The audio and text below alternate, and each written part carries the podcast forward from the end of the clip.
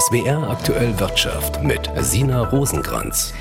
Im Cum-Ex-Steuerprozess war zuletzt eine Aussage mit großer Spannung erwartet worden, die von Christian Olearius, dem ehemaligen Chef der Hamburger Privatbank Warburg.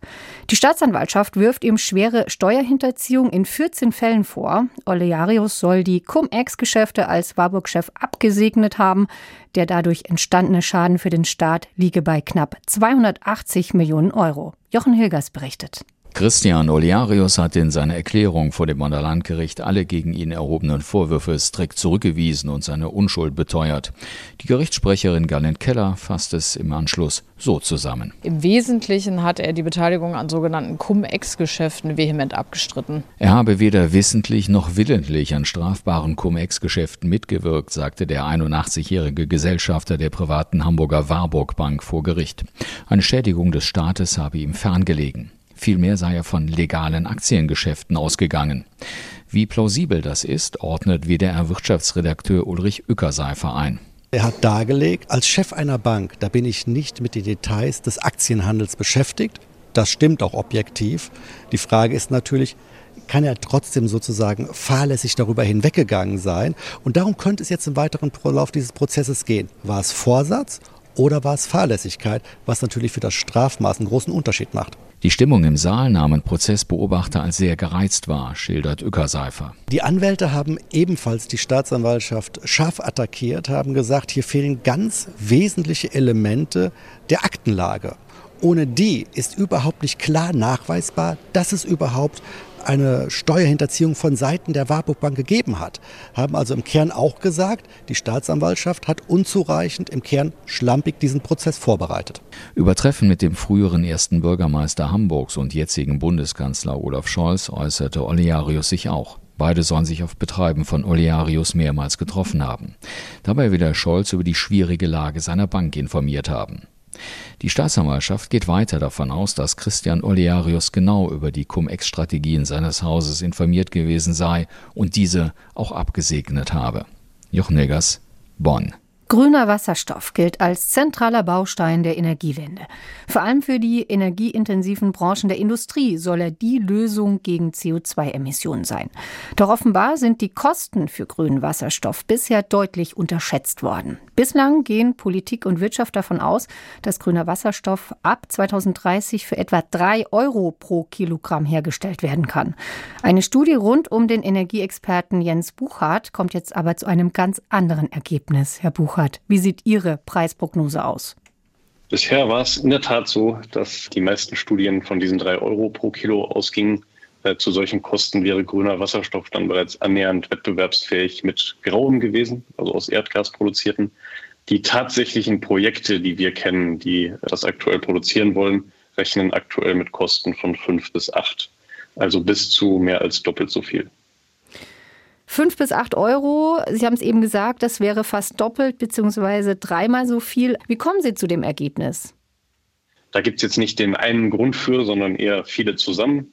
Einerseits sind im letzten Jahr natürlich Dinge passiert, die jetzt so nicht vorherzusehen waren und die hoffentlich eher temporär sind. Dazu mhm. zählt zum Beispiel die Inflation, dazu zählt das gestiegene Zinsniveau, dazu zählen auch höhere Stromkosten am Strommarkt.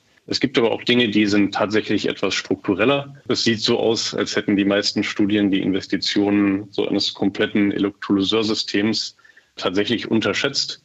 Außerdem haben sich Lernkurven bei Herstellern jetzt zumindest in dieser Dekade bisher nicht in derselben Geschwindigkeit entwickelt wie vorhergesagt. Das kann schon später noch kommen, aber eben noch nicht in 2030.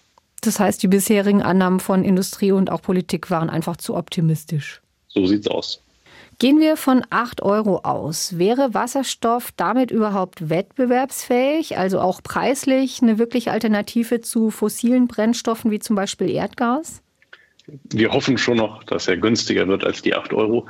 Ich hatte ja 5 bis 8 gesagt, aber hm. unabhängig davon, um bei einem CO2-Preis von ungefähr 100 Euro die Tonne in 2030 wettbewerbsfähig mit grauem Wasserstoff zu werden, müssten die Kosten bei ungefähr zweieinhalb Euro pro Kilo liegen überall, wo wir Erdgas ersetzen wollen, direkt sogar niedriger als anderthalb Euro pro Kilo.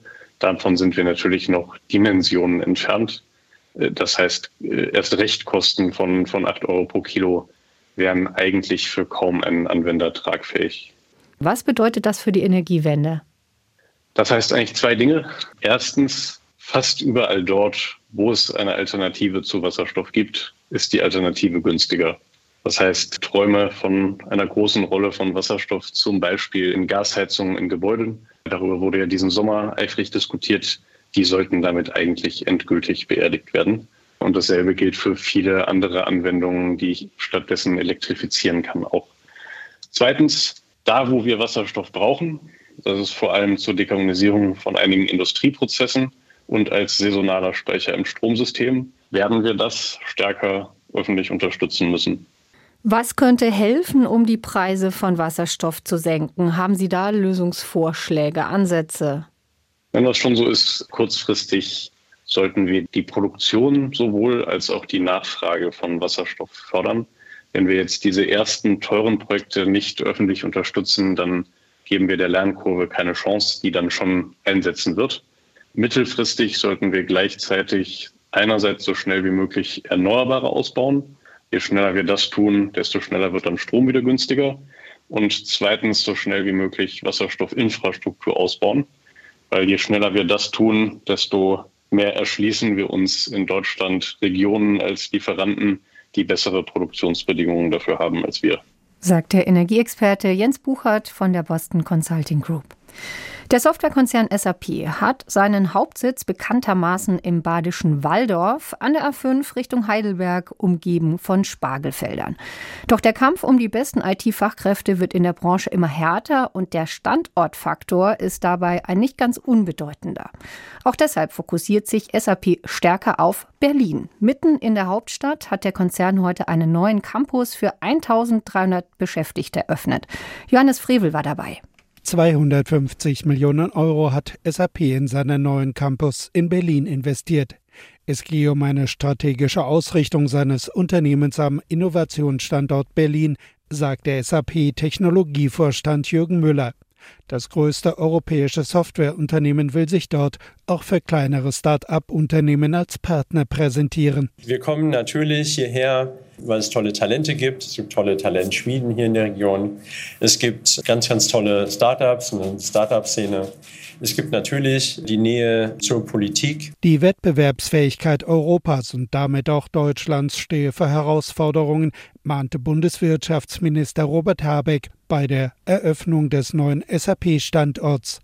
Zur Stärkung der Wirtschaft würden eigene technologische Kompetenzen benötigt, die SAP entwickle. Und so begrüße ich diese Sammlung der Synergien, die SAP ja in Berlin schon vielfältig hatte, außerordentlich. Sie schaffen damit nicht nur ein starkes Zeichen, sondern wirklich Realität, dieses Netzwerk in Deutschland und in Berlin zu stärken. Sie sind einer der Leuchttürme, wenn es darum geht, digitale Kompetenzen, AI in Europa oder von Europa aus weltweit nach vorne zu bringen. Um zum führenden Anbieter auch bei künstlicher Intelligenz für Unternehmenssoftware zu werden, will SAP an mehreren Standorten in Berlin und im benachbarten Potsdam sein Technologie-Know-how bei der Softwareentwicklung, etwa von Cloud-Anwendungen für weltweit rund 400.000 Unternehmenskunden vorantreiben. SAP-Technologievorstand Jürgen Müller resümiert. Mit der Eröffnung hier möchten wir eine Signalwirkung für den auch Digitalstandort Deutschlands geben. SAP mit Hauptsitz in Walldorf in Baden-Württemberg ist als börsennotiertes Unternehmen auf Software für Unternehmensanwendungen spezialisiert und Marktführer bei betriebswirtschaftlicher Software. Johannes Frevel, Berlin, und damit zur Börse. Dort stand heute unter anderem BioNTech im Fokus. Nach Verlusten am Vormittag drehte der deutsche Aktienindex in die Pluszone und schloss den Computerhandel mit 15.237 Punkten, 51 mehr als am vergangenen Freitag. Im Mittelpunkt stand die Pharmabranche. Nachdem sich die Corona-Pandemie deutlich gelegt hat, verzeichnen viele Impfstoffhersteller starke Einbrüche bei Umsatz und Gewinn. Bereits vor ein paar Tagen gab der US-Hersteller Pfizer deshalb eine heftige Warnung vor sinkenden Gewinnen im laufenden Jahr heraus und muss eine millionenschwere Abschreibung vornehmen. BioNTech mit Sitz in Mainz teilte heute mit, vor diesem Hintergrund ebenfalls Abschreibungen in Höhe von 900 Millionen Euro für das vergangene Quartal vornehmen zu müssen. Klaus Jakisch, AD Börsenstudio Frankfurt.